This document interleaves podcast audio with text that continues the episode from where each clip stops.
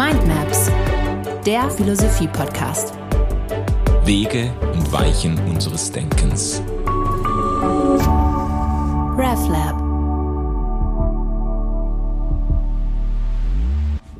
Herzlich willkommen zu einer weiteren Folge von Mindmaps. Wir sind mitten in die Neuzeit reingeschlittert. In den letzten Folgen haben wir uns mit Descartes, dann mit Pascal beschäftigt und jetzt ist so ein, ja, ein ganz großer wieder an der Reihe. Ja könnte man sagen. Ähm, ich will mal einsteigen mit einem, mit einer, mit einem Erlebnis, äh, das zunächst einmal mit Philosophie gar nichts zu tun hat. Wir haben, ich und meine Frau, vor einigen Jahren in äh, Barcelona die Sagrada Familia besucht. Diese berühmte, grandiose äh, Kathedrale, entworfen von dem Architekten Antoni Gaudi, der ja längst verstorben ist und es wird immer noch gebaut seit seit 120 Jahren oder keine Ahnung, wird an dieser Kathedrale gebaut. Wir haben äh, uns da ein bisschen umgesehen und sind dann in die Türme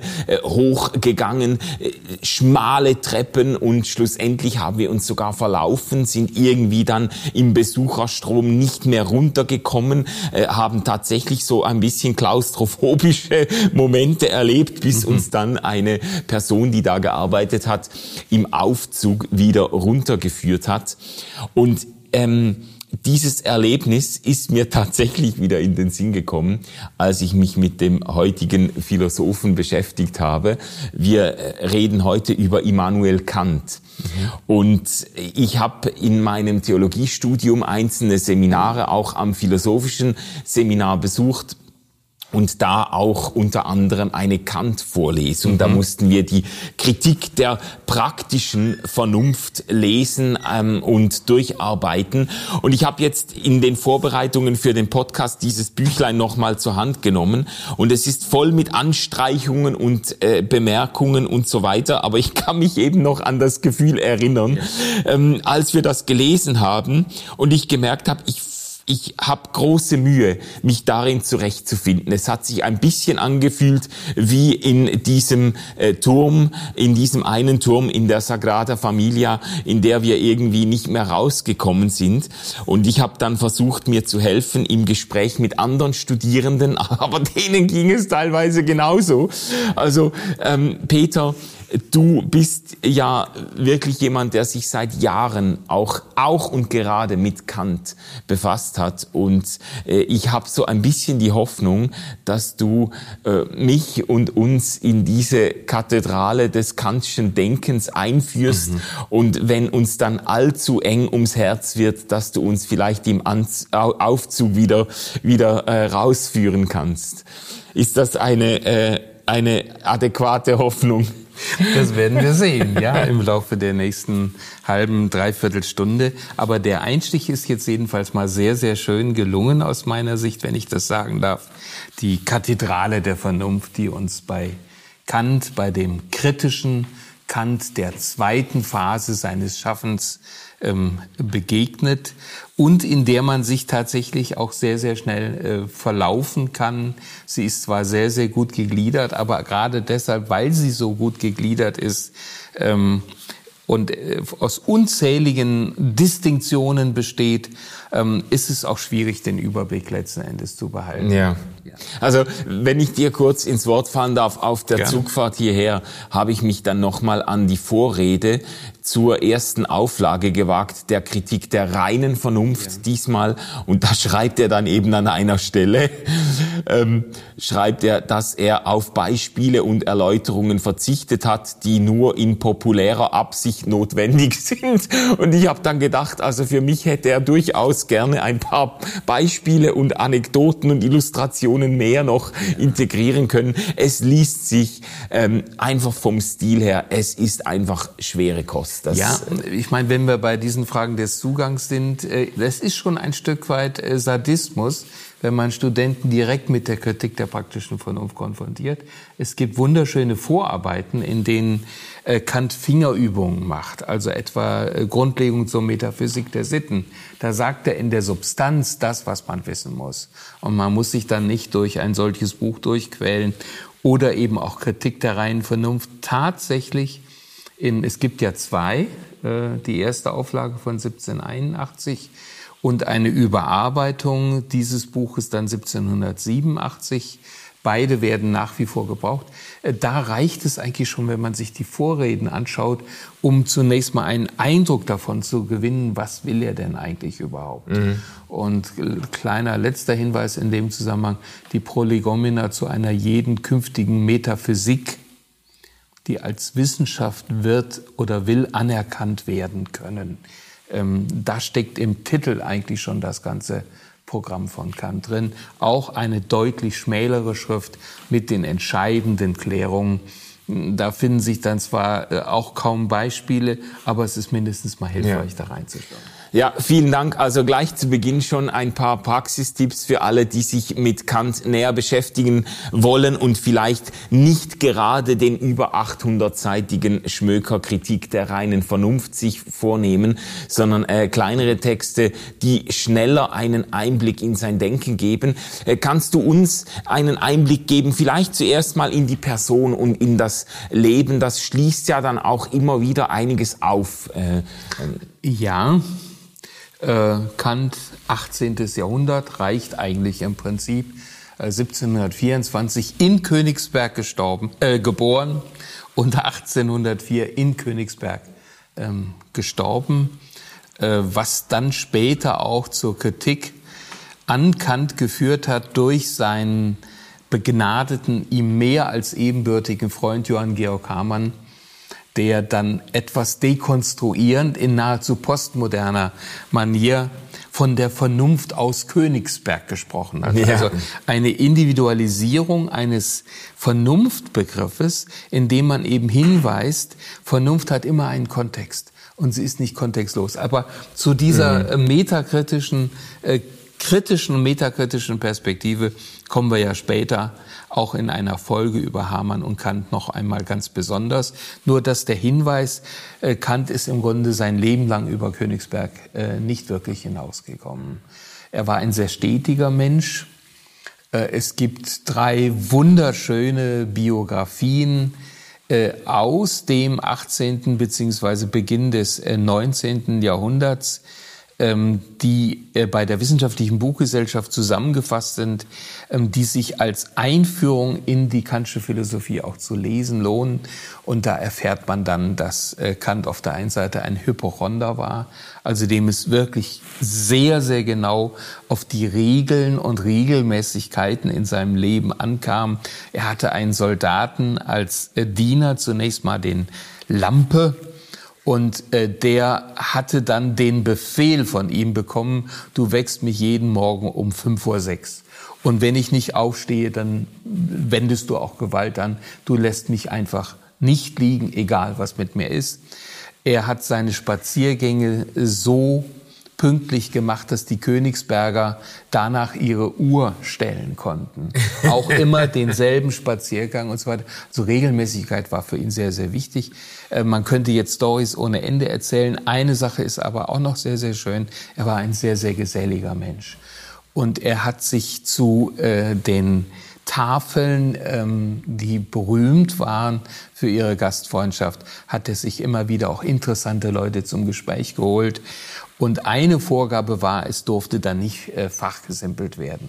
Und äh, seine enorme Schaffenskraft verdankt sich auch der Tatsache, dass er eben bestimmte äh, reservierte Räume im Tagesablauf hat, in denen er konsequent gearbeitet hat und sich überhaupt nicht hat stören lassen. Hm. Jetzt habe ich sicher jede Menge Wichtiges vergessen, aber das sind so ein paar äh, Schlaglichter auf Immanuel Kant. Es hat sehr, sehr lange gedauert, bis er 1770 eine ordentliche Professur dann eben auch bekommen hat. Er hat alle möglichen Jobs gehabt, auch als Hauslehrer.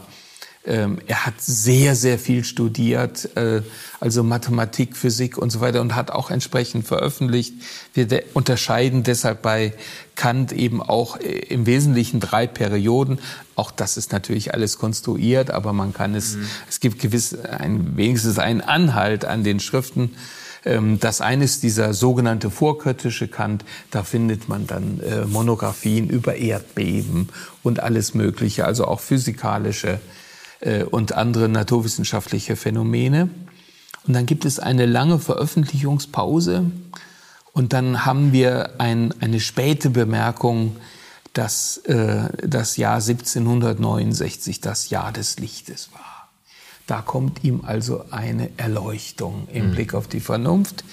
Und äh, 1700, nach zehn Jahren dann, 1781 die Kritik der reinen Vernunft, das fundamentale erste kritische Werk, äh, das dann 1787 in zweiter Auflage überarbeitet nochmal erscheint. Dann 1788 die Kritik der praktischen Vernunft, die du eben an, ähm, angesprochen hast schon.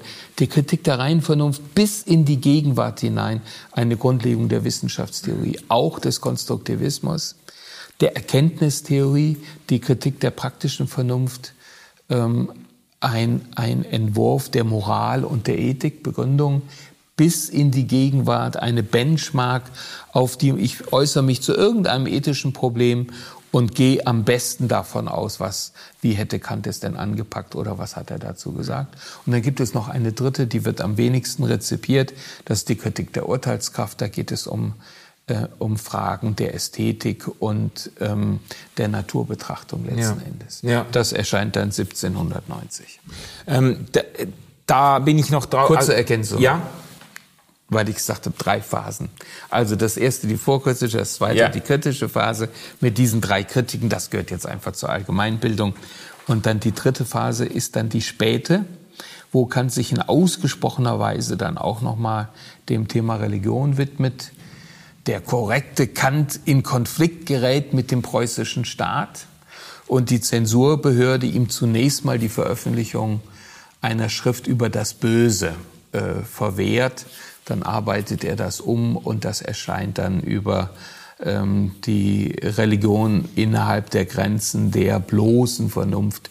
Man erkennt Kant Banausen immer daran, dass sie das Werk so zitieren, die Religion innerhalb der Grenzen der reinen Vernunft.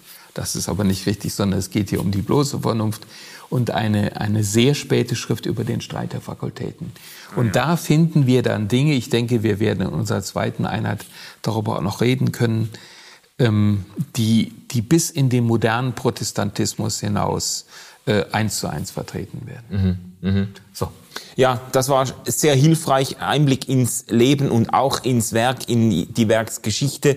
Äh, ich wollte dir da eigentlich nur reingrätschen, weil ich dachte, du könntest ein äh, Missverständnis beseitigen im Blick auf diese ganzen Titel dieser kritischen Werke. Kritik der, äh, der reinen Vernunft, der praktischen Vernunft, der Urteilskraft. Kritik ist bei Kant gemeint nicht im gegenwärtigen Sinne einer, eines Kritisierens, im Sinne eines Ab Abwertens oder eines Schlechtredens, sondern im Sinne einer Untersuchung, oder? Ja, im Sinne einer kritischen Untersuchung, ja. einer, ähm, also der Begriff äh, des Reinen macht es eigentlich mal, mal deutlich.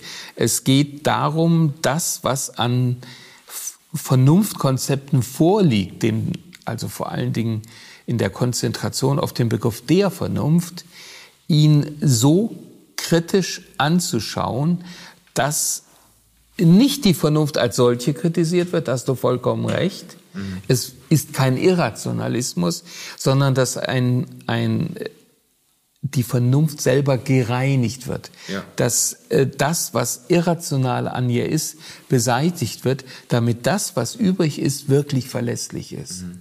Und das ist vielleicht doch der Unterschied zu, zu einem modernen Vernunft- äh, und Kritikbegriff, der ja eigentlich an keiner Stelle stehen bleiben kann. An dieser Stelle ist Kant Fundamentalist. Also das, was dann an Vernunft rauskommt, nachdem es mal richtig gereinigt ist, was er entdeckt hat, das ist nun auch wirklich unverbrüchlich wahr und verlässlich. Mhm, mh. Da werden wir auch noch mal drauf zu sprechen kommen, auch in äh, problematisierender äh, Weise. Ähm, Vielleicht kurz, bevor du uns ein bisschen auch in die Erkenntnistheorie, darum ja. geht's ja ganz zentral, auch vor allem in der Kritik der reinen Vernunft, aber überhaupt, das ist so ein, ein, äh, zentrales philosophisches Anliegen von, äh, von Kant. Bevor du uns da weiter reinführst, ähm, nur eine kurze Anmerkung. Es ist schwer, ich glaube, einfach um die Bedeutung nochmal deutlich zu machen, ich glaube, es ist schwer, Kants Einfluss äh, in der neueren Philosophiegeschichte zu überschätzen. Also ähm, ich habe in einer Werkausgabe von Ottfried Höfe in der Einleitung gelesen, Kants Kritik der reinen Vernunft ist das bedeutendste philosophische Werk deutscher Sprache. Punkt. Ähm, da, es gibt bestimmt, man findet bestimmt Philosophen, die das bestreiten, aber ähm, dass äh, das hier so von auch renommierter Seite äh, so ähm, äh, schnörkellos auf den Punkt gebracht wird. Also wir haben es da schon mit einem ganz, ganz gewichtigen Vertreter neuzeitlicher Philosophie zu tun und wer unsere, wer die, die Philosophie und auch so die geistesgeschichtliche Großwetterlage der letzten Jahrhunderte, wer das nachvollziehen will, kommt um Kant nicht herum. Kommt um Kant nicht herum. Ich sagte ja bei der Kritik der reinen Vernunft eben schon, es ist es wird nicht mehr nachgebetet, aber die Art und Weise, wie Kant denkt, den Ansatz, den er wählt, äh, dass er nach den Bedingungen der Möglichkeit von Erkenntnis fragt, dass er uns nicht einfach ein Konzept zumutet, äh, wie das bei Descartes oder Leibniz oder Wolf der Fall ist letzten Endes, sondern sagt, ihr müsst darüber nachdenken, unter welchen Bedingungen ihr überhaupt äh, zu vernünftigen und, und nachvollziehbaren Erkenntnissen kommt. Dieser Ansatz ist bis heute gültig. Und Ottfried Höffe würde man natürlich nicht, äh, nicht wieder äh, sprechen wollen. Bedeutung ist natürlich auch ein sehr, sehr offener Begriff. Ähm, es kann ja durchaus was Wichtigeres geben, aber im Hinblick auf die Wirksamkeit äh, wird man das so sagen müssen für die kontinentaleuropäische Philosophie, dass Kant nicht über, überboten werden kann. Wenn wir jetzt in den angelsächsischen Bereich hineingehen, dann gibt es natürlich durchaus Philosophen, die äh, in Großbritannien oder in Amerika oder eben in Kanada Kant an die Seite gestellt werden. Mhm, mh. Kannst du uns vielleicht jetzt ins Denken oder Werk in diese Kathedrale Kants ein bisschen einführen und vielleicht zeigen, du hast ja schon kurz in, in sein Leben Einblick gegeben, mehr so biografisch persönlich, aber das Werk Kant oder vor allem diese Kritik der reinen Vernunft versucht, ein Problem zu lösen, das sich Kant und seinen Zeitgenossen philosophisch gestellt hat oder es versucht, zwei Dinge zu vereinen, die sich irgendwo unversöhnlich gegenüberstanden bis jetzt. Zwei Denkrichtungen. Richtig. Vielleicht können wir damit einsteigen. Ja, ähm, und das ist eine, eine sehr, sehr hilfreiche Bemerkung, die du äh, da gerade aus meiner Sicht gemacht hast, nämlich, dass die Kritik der reinen Vernunft ein, ein Buch ist, mit dem Kant ein Problem zu lösen sucht. Also er hat sich nicht einfach hingesetzt und hat was geschrieben, sondern er wurde von einem Problem bewegt. Und dieses Problem war für die Philosophie des 17. und 18. Jahrhunderts fundamental. Kant war in seiner vorkritischen Phase, hat er sich ganz, ganz stark mit, mit Wolf, Christian Wolf, das war damals die Autorität überhaupt, und natürlich Leibniz äh, beschäftigt, also mit rationalistischen äh, Philosophen. Und der war im Grunde auch ein Anhänger dieser ganzen Richtung. Wenn man ähm, die andere Seite, äh, die es dann eben in Europa selber äh, gibt, ähm, die mit denselben Problemen sich auseinandergesetzt hat, nämlich die Frage nach der Sicherheit der Erkenntnis, der Zuverlässigkeit der Erkenntnis, war der Empirismus. Und das kommt dann sehr stark aus Großbritannien auf uns zu. Da sind dann die vielleicht wichtigsten Namen äh, John Locke und vor allen Dingen eben David Hume. Und äh, wenn wir uns jetzt sehr, sehr pauschal und auf den Kern der Sache bezogen diese Position vergegenwärtigen, dann merken wir, das sind zwei grundverschiedene Ansätze, die jeweils in einem bestimmten Umfang eine Problemlösungskraft haben, mhm. aber eben enorme Probleme mit sich bringen. Und das äh, gilt es jetzt kurz zu erläutern, um dann zu zeigen, wie Kant sich auf diese Problemlage bezieht und wie die Kritik der reinen Vernunft im Grunde ein, ein, ein Versuch ist, die, äh, diese beiden Ansätze miteinander zu vermitteln und dabei ihre Schwachstellen zu vermeiden. Ja. ja? Also das einfach mal prospektiv. Also Rationalismus auf der einen Seite, Empirismus auf der, auf anderen, der anderen Seite. Seite. Beide führen das Anliegen mit sich, die Wahrheit oder die Wirklichkeit zu erkennen. Ja. Und Kant zeigt jetzt, wo die Grenzen liegen und wie man das zusammenführen ja, könnte. Genau so ist es. Ähm, Nochmal äh, zu meiner eigenen Absicherung. Äh, sehr, sehr pauschal, aber ich denke im Grundsatz vertretbar. Der Rationalismus setzt, wir haben das bei Descartes gesehen, allein auf die Vernunft. Descartes, äh, mentem a sensibus abducere, den Geist von den Sinnen abziehen, das Sinnliche, die Erfahrung, die Geschichte, all das ist nicht nicht letzten Endes äh, zuverlässig. Wir wissen, dass wir uns irren können. Ja. Wir kennen das Problem der optischen Täuschung. Descartes rekurriert auf die Träume und sagt, alles, was wir in dem Bereich haben, wir wissen es doch nicht wirklich. Das gibt keine sichere Grundlage. Und selbst wenn es im Einzelfall sicher wäre, das Induktionsproblem. Äh, kann ich es denn verallgemeinern, die eine, die Einsicht, die ich an dem Einzelproblem jetzt hier gewinne? Also das sind die entscheidenden Schwächen des Empirismus. Und der Rationalismus hat eine große Lösung und sagt, wenn ich die ganzen, wenn ich die Vernunft von all mein Erkenntnisvermögen von all diesen empirischen Dingen reinige, dann entsteht im Grunde ein, äh, eine Größe, nämlich die Vernunft. Und deren Erkenntnis ist zuverlässig. Also je abstrakter, umso besser, auf Deutsch gesagt. Mhm. So. Und dann findet die Vernunft in sich selbst auch die Antworten auf die Frage nach Gott, Freiheit und Sterblichkeit der Seele und so weiter und so weiter. Das ist eigentlich schon, was wir bei Descartes eigentlich durchbuchstabiert ja, haben. Richtig. Dieser, dieser methodische Zweifel, ich, ich, alles, was mich täuschen oder in die Irre führen könnte, äh, das sind alles Holzwege und schlussendlich landet man dann bei, bei sich, bei seinem eigenen Denken, bei der, bei, bei, ähm, äh, abzüglich eben aller äußeren Einflüsse. Richtig. Und wir erinnern uns, wenn du schon da, darauf Bezug nimmst, also dieser Weg des methodischen, skeptischen Zweifels führt dann darauf, dass ich letztendlich auf mich selber treffe. Ja. Das Einzige, worauf ich mich verlassen kann, ist das Ich. Und dann äh, wird ja der Zweifel nochmal gesteigert. Ich kann mich natürlich irren, aber die Selbsterfahrung, das Fundament von allem ist, selbst wenn ich mich irre, existiere ich. Das ist eine notwendige Verbindung. Ich gehe letzten Endes von mir selber, meinem reflektierenden Verstand aus. Und die Konsequenz war ja dann, dass äh, Descartes zu dieser Grundunterscheidung geführt wird. Hier ist das ausdehnungslose, abstrakte äh, ich denke, res cogitans, mhm. und dem steht die gesamte Außenwelt gegenüber. Das ist ja auch eine Form von, von Kosmologie, von, von Metaphysik letzten Endes. Unglaublich wirksam geworden, haben wir gesehen. Der, der Objektivitätsbegriff der modernen oder sagen wir mal vormodernen Naturwissenschaft lebt ja ganz stark davon. Und äh, da knüpft dann der Rationalismus letzten Endes an. Es gibt die rationalistischen Systeme, und Kant ist ja nicht dumm, das muss man ja wirklich sagen. Er, er rezipiert das nicht nur, er gehört dieser Schule nicht nur an, sondern er kommt hinter etwas dahinter. Wenn ich jetzt Leibniz anschaue oder Wolf oder nochmal andere Rationalisten, dann kommen die ja, obwohl sie ja allein mit der Vernunft operieren, zu völlig unterschiedlichen Ergebnissen. Mhm. Das heißt, die Vernunft ist ja im Endergebnis jedenfalls gar nicht so zuverlässig. Sie führt mich nicht zu sicherer Erkenntnis.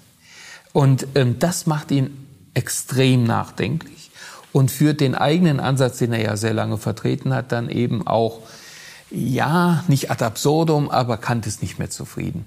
Und dann sagt er, dass er aus seinem dogmatischen Schlummer wörtliche Formulierung, geweckt worden sei durch die Schriften von David Hume. Also durch das, die haben auch damals schon einen gewissen äh, intellektuellen Austausch natürlich gehabt, durch das, was von, von England rüberkam, auch durch Freunde ihm kommuniziert wurde und er gemerkt hat, Mensch, ähm, da gibt es doch sehr, sehr starke Argumente. Der Empirismus, äh, David Hume etwa, aber auch andere äh, sagen dann, na, du sprichst jetzt hier von Ursache und Wirkung in bestimmten beobachteten Phänomenen. Siehst du denn die Ursache? Du, siehst du die Wirkung? Siehst du nicht eigentlich, wenn du ganz präzise bist, nur eine Abfolge von Ereignissen. Hm. Also von mir aus eine Korrelation, wobei die Korrelation auch schon wieder ein Konstrukt ist. Ja. ja? Und, und Hume würde sagen, es, wir haben zunächst mal kein metaphysisches Recht, wie das im Rationalismus dann gefordert wird, die ganze Wirklichkeit zu begreifen als einen Ursache-Wirkungszusammenhang. Mhm. Es ist sinnvoll, sowas anzunehmen, gerne, ist pragmatisch. Ja. Aber gibt's das? Ja. Könnt ihr das wirklich sagen? Und das ist dieser Skeptizismus, der, der dann äh, Kant begegnet. Er, er kann das nicht abweisen, aber äh, er ist damit natürlich auch nicht glücklich, denn äh, Kant von seinem Naturell her und von seinem philosophischen Wollen her will die Erkenntnis auf eine solide Basis stellen. Das heißt, wir haben Rationalismus, wir haben Empirismus, wir haben aber beide mit den mit ihnen verbundenen Schwächen. Und bei beiden kann man nicht innehalten. Und jetzt muss man eben gucken, wie verhält man sich in dieser Situation. Und die Kritik der reinen Vernunft soll darauf die Antwort sein. Ja, ja. Und äh, was ist, was ist jetzt sein, äh, wie sagt man, Durchschlagen des gordischen Knotens? Wie, wie bringt er das jetzt, wie bringt er das zusammen? Ja, ähm, ich versuch's. ähm, er selber hat an der Stelle ein, ein Bild, das, das äh, ein bisschen helfen kann. Er sagt, wir brauchen in der Philosophie eine kopernikanische Wende. Hm. Also äh, Kopernikus, die neue kosmologische Einsicht, ähm, die es dann auch schon in der Antike gab und so weiter, aber das lassen wir jetzt mal. Die neue Einsicht, die sich durchsetzt, die Erde dreht sich um die Sonne. Die Sonne ist das Zentralgestirn. Mhm. Nicht mehr die Sonne dreht sich um die Erde. Das wäre das ptolemäische Weltbild gewesen. Ja. Und Kant sagt jetzt, ähm, das ptolemäische Weltbild das hatten wir bis ins Mittelalter. Thomas von Aquin. Erkenntnis ist dann wahr, wenn sie der Wirklichkeit entspricht. Und dann sagt Kant, ja, aber genau das ist ja der Punkt, dass äh, unsere Erkenntnis der Wirklichkeit sich ständig verändert. Ich kann ja dann eigentlich nie sicher sein, dass ich bei der Wahrheit angekommen bin. Ähm, also solange sich die Erkenntnis nach der Wirklichkeit richtet, wird sie nie, nie wirklich zuverlässig sein. Mhm. Und dann sagt der kopernikanische Wende, Jetzt ich als neuer Kopernikus sage euch jetzt, wie man es so machen kann, dass wir zu mehr, dass wir zu, zu einer sicheren, ob in einem gewissen Sinne objektiven Erkenntnis kommen. Nicht die Erkenntnis richtet sich nach den Gegenständen, sondern für jeden, der Kant nicht kennt, ist das jetzt sehr, sehr überraschend. Die Gegenstände müssen sich nach der Erkenntnis richten. Das heißt, ich bekomme dann Sicherheit, wenn ich davon ausgehen kann, dass alles, was mir begegnet, im Grunde durch die Kategorien, durch die Strukturen meiner Erkenntnis eben in einer unfehlbar klaren, nicht hinterfragbaren Weise geprägt und geformt ist. Und ähm, solange du mich reden lässt, erläutere ich das dann ja. auch noch. ähm, Kant sagt im Grunde, wir haben zwei Stämme der Erkenntnis. Auf der einen Seite die Anschauung, das Sinnliche, also wir hören, schmecken, riechen und sehen und so weiter. Und auf der anderen Seite die Begriffe. Ähm, den Begriff der Ursache, der Wirkung, der Qualität, der Quantität, äh, der Lokalität, äh, äh, insgesamt hat, entwickelt er da zwölf. Und er sagt, alles, äh, diese beiden Stämme der Anschauung, die muss man nur in der richtigen Weise miteinander kombinieren. Alles, was uns zukommt an Anschauung, muss A, durch die Formen der Anschauung durch. Wir nehmen alles in Raum und Zeit wahr. Mhm. Wir können gar nicht anders. Das ist, wir sagen heute selbstverständlich, aber das ist die Leistung der Kritik der reinen Vernunft.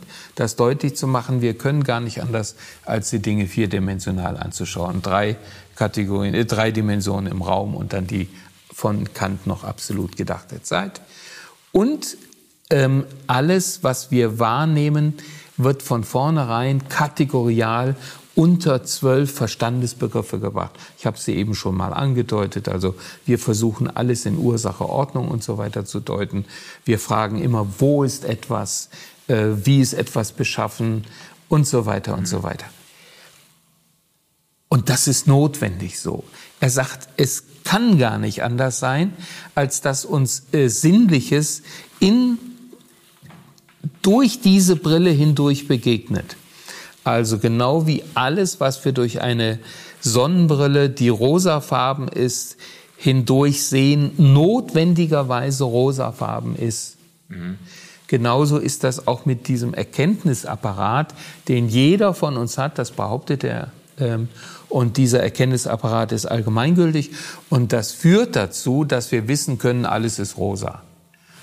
Ob es jetzt in Wirklichkeit rosa ist, spielt ja gar keine Rolle, weil alle die rosa Brille aufhaben.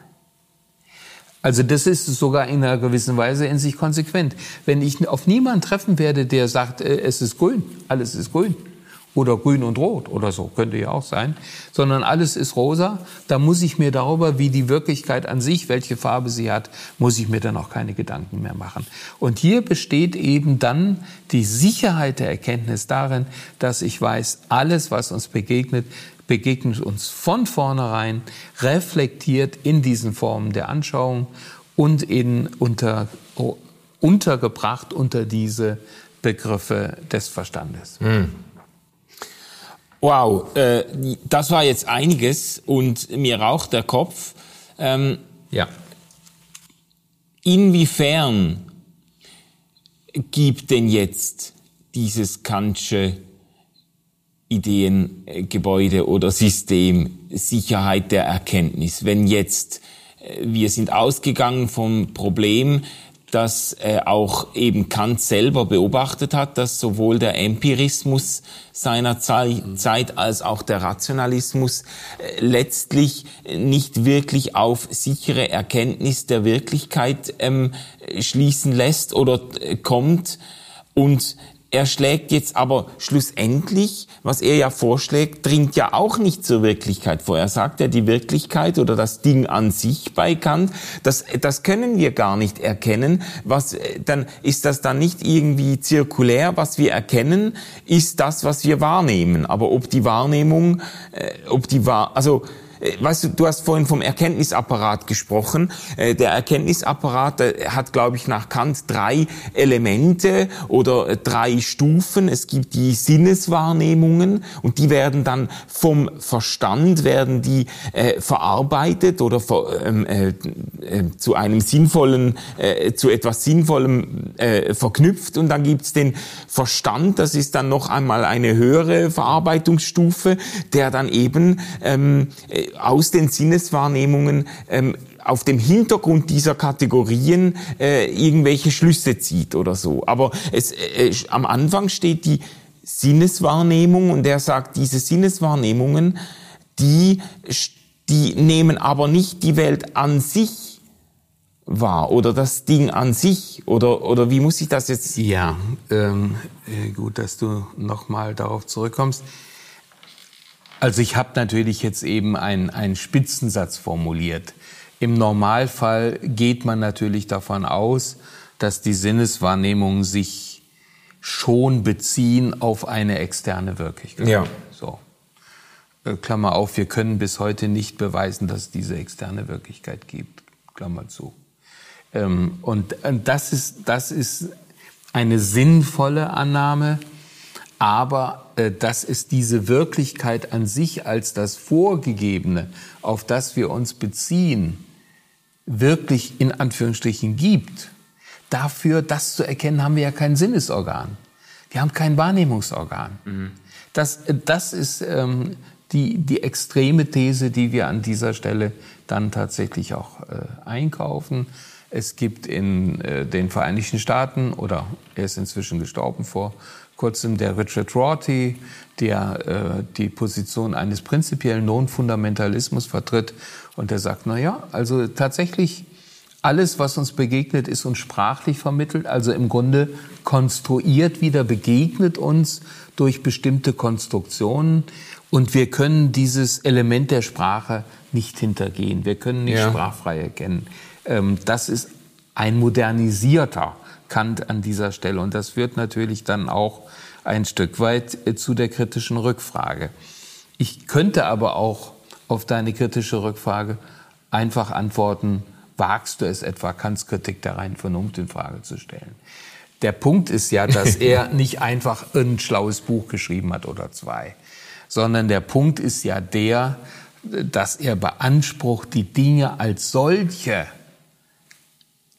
mit seinem Verstand, der nicht nur sein Verstand ist, sondern der Verstand schlechthin, abgeleitet zu haben. Er hat nicht was erfunden, mhm. sondern entdeckt. Er hat nicht etwas konstruiert, sondern er hat allenfalls etwas rekonstruiert. Und die, die Gewissheit der Erkenntnis wäre dann eben der gegenüber dem Skeptizismus des Empirismus etwa der, dass er sagt, natürlich, also wenn ich das jetzt voraussetze, diese, diesen transzendentalen Ansatz, dann weiß ich, dass alles, was mir begegnet, durch Ursache und Wirkung bestimmt ist. Daran muss ich nicht mehr zweifeln. Ob das an sich dann im Ding an sich so ist, ob die Wirklichkeit als solche so ist, das kann ich nicht wissen. Aber das ist doch auch vollkommen egal für, für unseren Umgang miteinander, mhm. für das Leben, in dem wir uns vorfinden, für den Bereich der Wissenschaft. Alles, was Gegenstand unserer Anschauung, der Sinnlichkeit wird, gilt, gelten diese Gesetze von Ursache und Wirkung. Gilt die Frage der Rechtmäßigkeit, der Quantität, der Qualität, der Lokalität und so weiter und so weiter. Ja, also ob es ob es die Wirklichkeit an sich wirklich trifft oder beschreibt, ja. das kann man nicht wissen. Aber so wie die Wirklichkeit uns begegnet, so wie wir sie wahrnehmen, ähm, und eben jetzt bewusst im Kollektiv gesprochen, wir alle ähm, nehmen die Wirklichkeit in diesen Kategorien wahr, die Kant da äh, dann aufzählt oder entwickelt. Äh, Raum, Zeit, Kausalität. Wir sehen eine Billardkugel, die äh, läuft auf eine andere zu, stößt die an und die andere läuft dann weiter und wir gehen davon aus, dass die eine Kugel die Bewegung der anderen verursacht hat, auch wenn wir natürlich nach Hume nur irgendwie zwei Kugeln sehen, die irgendwie Standortverschiebungen ja. wahrnehmen. Genau. Ähm, aber für Kant ist klar,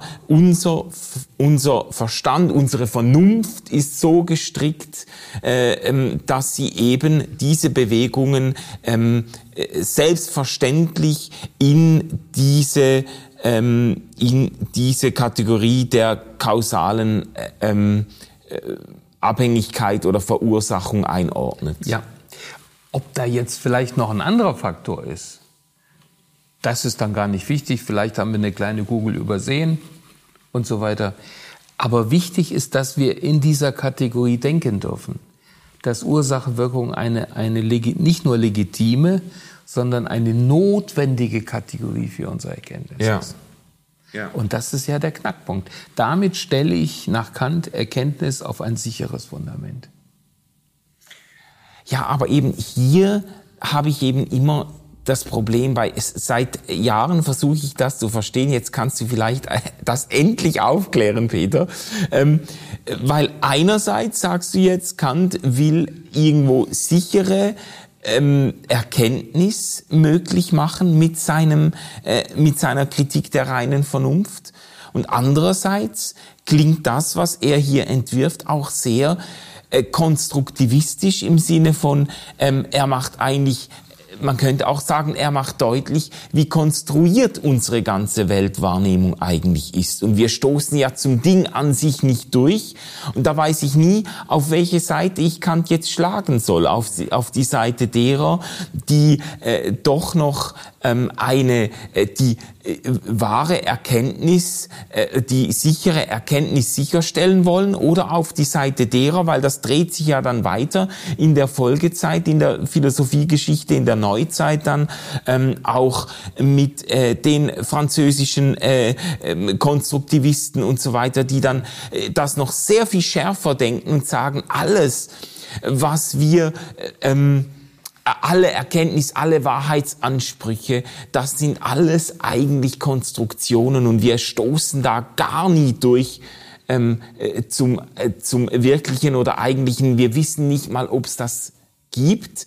Und jetzt weiß ich nie richtig, auch was du jetzt gesagt hast, weiß ich nie, auf welche Seite soll ich Kant jetzt schlagen? Ja. Ist der ein, ist der der äh, Vordenker der Konstruktivisten ähm, oder ist er doch noch äh, ähm, trägt er doch noch das Anliegen einer sicheren Wahrheitserkenntnis, die ja dann bei den postmodernen Denkern letztlich aufgegeben wird? In einer gewissen Weise, ja. Jetzt glaube ich auch nicht grundsätzlich und in jeder Hinsicht, aber also das ist natürlich eine schöne Schlüssel- und Erschließungsfrage. Ähm, ist Kant Vordenker ähm, der Konstruktivisten oder des Konstruktivismus, wobei das ja ein unglaublich breites Phänomen ja. ist. Das müssen wir ja gar nicht sagen. Ähm, äh, noch einmal zum ganz kurz zum, zum Ding an sich. Also das war ja die entscheidende Einsicht einer Metaphysik, die als Wissenschaft will gelten können, dass sie sagt, über die Welt, auch über Gott, Freiheit und Sterblichkeit, können wir nichts aussagen. Unsere Vernunft ist an dieser Stelle einfach begrenzt. Deshalb Kritik der, das ist mir jetzt ganz wichtig nochmal im Rückgang auf dein letztes Votum, äh, das ist ja Kritik der reinen Vernunft, das ist Reinigung der Vernunft, das ist Einzäunung der Vernunft, spielt dann auch religionsphilosophisch nochmal eine ganz, ganz große ja. Rolle. So. Und, und insofern würde Kant sagen, das ist ja doch nur eine Konsequenz der Beschränkung der Vernunft und ihrer Konstituierung äh, der, der, der Metaphysik. Es gibt Metaphysik, aber es gibt sie nur in einem bestimmten Rahmen, der ihr äh, die Erkenntnisgrenzen letzten Endes vorschreibt. Und der sogenannte Konstruktivismus ist jetzt eigentlich nur die Konsequenz davon. Kant würde auf der einen Seite äh, laut Hurra schreien und sagen, ja, du hast wirklich was begriffen. Stichwort kopernikanische Wende. Und äh, ja, wir die Erkenntnissicherheit, sogar der Begriff der Objektivität, der ergibt sich eben genau daraus, dass wir nicht anders können und dass die Frage, wie die Dinge an sich sind, dem gegenüber letzten Endes gleichgültig sein muss. Das überlassen wir den Religiösen, den Metaphysikern und so weiter und so weiter. Gleichzeitig würde er sich, und deshalb entsteht an dieser Stelle bei dir wahrscheinlich auch das ambivalente Gefühl, mit Händen und Füßen dagegen, würde er sich gleichzeitig dagegen wäre als Konstruktivist im modernen Sinne, äh, wo, wo es ja nur noch eine Frage der Perspektive ist, mhm. wie ich etwas sehe, verstanden zu werden. Ähm, weil er sagen würde, äh, guck mal, das, was ich jetzt erhoben habe, äh, das sind doch universal gültige, ewig gültige, an sich gültige, unbedingte, absolute Gesetze der Wahrnehmung. Mhm. Wenn du in ein anderes Universum gehen würdest und dort auf intelligente Wesen treffen würdest, das war nicht sein Problem damals, aber auch dann würde das noch so gelten. Mhm. Ja? Und diese unbedingte Geltung, die würde Kant natürlich auf gar keinen Fall konstruktivistisch verrechnen lassen. Nochmal mein, äh, meine Unterscheidung. Er würde nicht sagen, das habe ich erfunden, sondern das habe ich aufgefunden. Ja. Ja? Das ist vielleicht entscheidend, dass Kant äh, wirklich auch mit dem Anspruch auftritt, jetzt nicht nur irgendwie einen unverbindlichen Vorschlag zu machen, wie man die Welt verstehen und die Wahrnehmungen einteilen könnte, ja. sondern dass er tatsächlich den Anspruch hegt, äh, diese Kategorien oder wie nennt er das, die, diese zwölf Verstandesbegriffe entdeckt zu haben. Also die gibt's wirklich so, nehmen wir alle die Welt war. Und er hat die nicht einfach als Vorschlag mal in den Raum gestellt, sondern hat die entdeckt und jetzt äh, mittels, ähm, mittels äh, sehr an analytischer ähm, äh, Ausführungen dann entfaltet und äh, vorgelegt. Er leitet das in seiner Kritik der reinen Vernunft ab. Er hat Vorgänger, sagte ich ja eben schon bei Aristoteles haben wir zehn Kategorien, aber er differenziert das regelrecht aus. Also das ist Deshalb ist das Buch auch so komplex. Auf der anderen Seite aber auch ganz einfach, äh, wenn man den, den Gedankengängen Kants letzten Endes zu, zu folgen sucht. Also das, der Anspruch ist eben wirklich, ich dringe immer tiefer in die Vernunft ein, in den Verstand ein und entwickle die notwendigen Distinktionen. Kants Philosophie ist in der Sache nichts anderes als ein hochkomplexes System von Distinktionen. Wer sich davon überzeugen will, es gibt die sogenannte Jescher-Logik, 1800 herausgegeben, da war er schon sehr alt und auch äh, ja schon etwas dement, vorsichtig formuliert. Und da hat man eine Vorlesungsnachschrift herausgegeben, wo seitenlang diese Distinktionen eine, eine Rolle spielen. Und die sind für ihn von ungeheurer Bedeutung. Also es gibt eben synthetische und analytische Erkenntnis. Es gibt eben Erkenntnis, die ist Erweiterungserkenntnis. Da wird, wenn ich einen Satz formuliere, etwas über den Gegenstand ausgesagt, was nicht zu seinem Begriff dazugehört. Und es gibt eben dann die analytische Erkenntnis, die entfaltet nur, was in einem Gegenstand drin ist. Also Beispiele wäre, eine Kugel, die Kugel ist rund, das ist ein analytischer Satz. Mhm. Diese Kugel ist braun, das ist ein synthetischer Satz, ja, weil er, diese Kugel ist rund und braun, weil sie nämlich zur, zum Begriff des Gegenstandes noch eine Erweiterung das ja. Braunsein dazu führt. Synthetisch, analytisch, a priori, a posteriori. Dinge, die unabhängig a priori heißt eigentlich unabhängig, unabhängig oder vor der Erfahrung feststehen und äh, a posteriori Dinge, die ich nur aus der Vernunft, äh, aus der Erfahrung weiß. Ähm, und äh, Verstand und Vernunft hast du eben schon Formen der Anschauung, Kategorien. Das geht unendlich so weiter, ja. wird miteinander kombiniert. Und wenn ich einmal bestimmte Voraussetzungen geschluckt habe, folgt das andere mehr oder weniger ja. konsequent. Ja. Also da sind wir eigentlich wieder bei diesem Bild der Kathedrale. Es ist ein durchaus bewundernswerter Anlauf, eigentlich die gesamte Wirklichkeitserkenntnis, die gesamte Wahrnehmung äh, des Menschen ähm, äh, aufzudröseln und äh, die Abhängigkeitsbeziehungen darzulegen und zu zeigen, äh, wie wir, wie wir die Welt verstehen. So. Das äh, ist bewundernswert. Vielleicht können wir jetzt vom Bild der Kathedrale, weil das ist ja ein Ort des ähm, äh, Glaubens auch, können wir äh, auch noch kurz next, in der nächsten Folge werden wir uns eingehen damit äh, mit der äh, den religionsphilosophischen ähm, Konsequenzen oder Dimensionen der Kantischen Philosophie auseinandersetzen. Aber vielleicht kannst du noch kurz auch sagen, wo in dieser Kathedrale Kants irgendwie Platz bleibt für den Gottesglauben oder was sein Anliegen, ähm, äh, vielleicht auch sein Anliegen war im Blick auf Religion mit seiner, mit seiner, äh, seinem äh, Gebäude hier. Ja. Also Kant selber ist fromm erzogen worden, äh, hat eine eine pietistische Erziehung, jedenfalls in Teilen, genossen. Ähm, er hat ein, ein Fabel für den christlichen Glauben. Es gibt apologetische Schriften von ihm. Ähm, das ist jetzt mal, es gibt äh, heute auch bestimmte Teile der der Kant-Forschung und so weiter, die versuchen, ihn zu einem Atheisten zu machen. Natürlich gibt es Aussagen, vor allen Dingen des späten Kants, in denen er sich dann auch kritisch mit der Kirche und so weiter auseinandersetzt. Aber im, im Grundsatz äh, würde ich mich für die Aussage stark machen, dass er ein apologetisches Anliegen auch hat. Es geht auf der einen Seite um die Beseitigung, Beseitigung der, der Antinomien, der Spannungen in der Vernunft.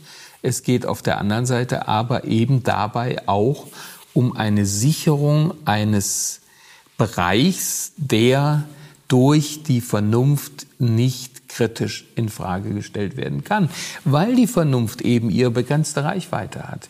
Und Kant sagt eben, in, die Vernunft ist wichtig für den ganzen Bereich der Erkenntnis, der empirischen Erkenntnis, da gelten ihre Gesetze und die gelten 100 Prozent. Aber jenseits dieses Bereiches gibt es eben etwas, was wir vernünftig nicht beschreiben können, was wir aber offen lassen müssen. Und da hat der Glaube letzten Endes seinen Platz.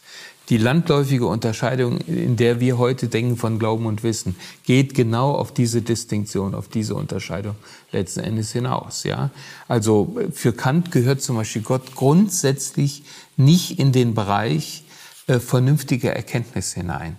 äh, was dann in der protestantischen und schließlich auch katholischen Theologie des 19. und 20. Jahrhunderts zu, zu verheerenden äh, Konsequenzen geführt hat. Also dann muss man für Gott irgendwo anders tatsächlich dann auch seinen Platz suchen, sei es die Spiritualität oder Schleiermacher das Gefühl oder andere machen die Ethik dann äh, die Kant allerdings auch besetzt hat, ähm, die machen dann zum Feld, auf dem letzten Endes von Gott zu reden ist.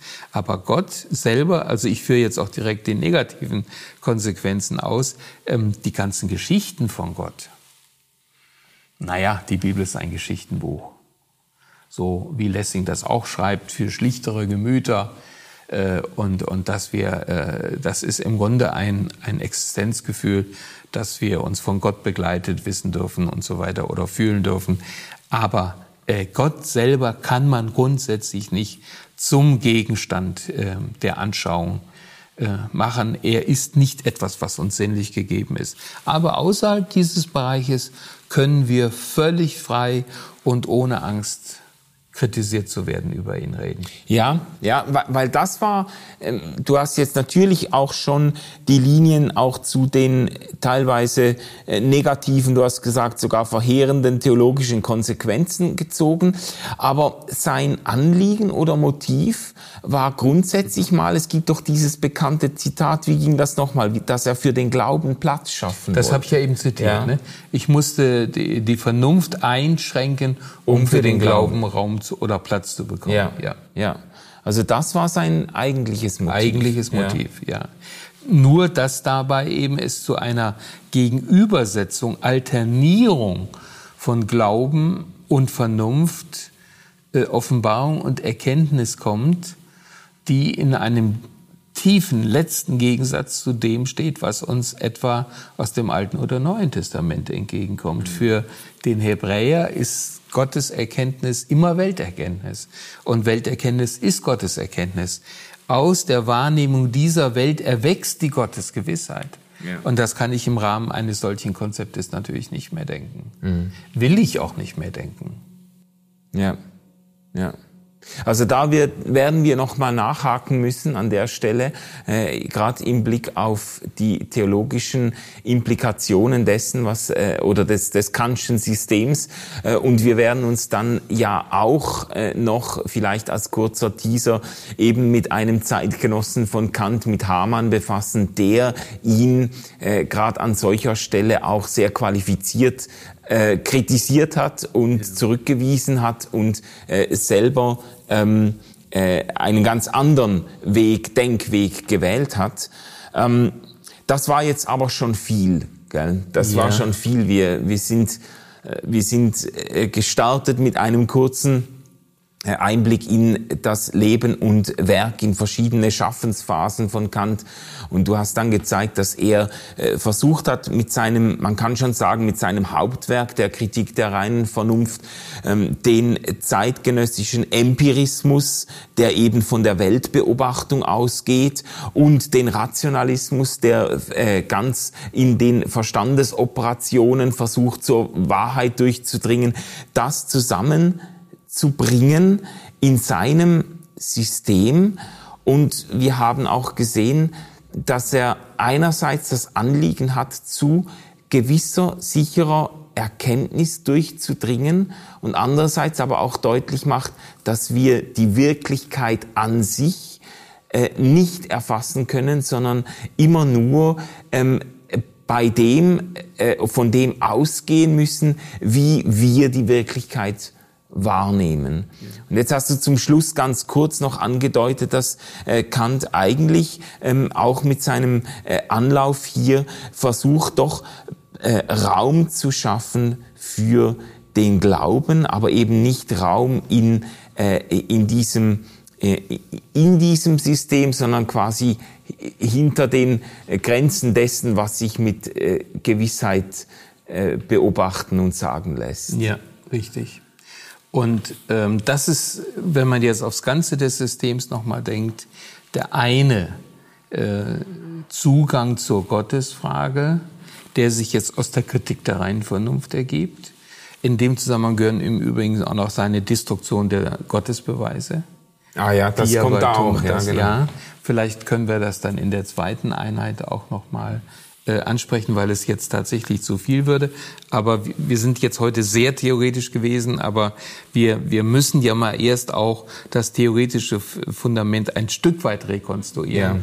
bevor wir dann auch in eine kritische Auseinandersetzung eintreten können. Also das ist der, der Zugang zur Gottesfrage von der Erkenntnistheorie her, äh, mit dieser Entgegensetzung von Glaube und Vernunft. Im Endeffekt bedeutet das dann eben auch, dass keine Gottesbeweise möglich sind. Dazu dann das nächste Mal mehr.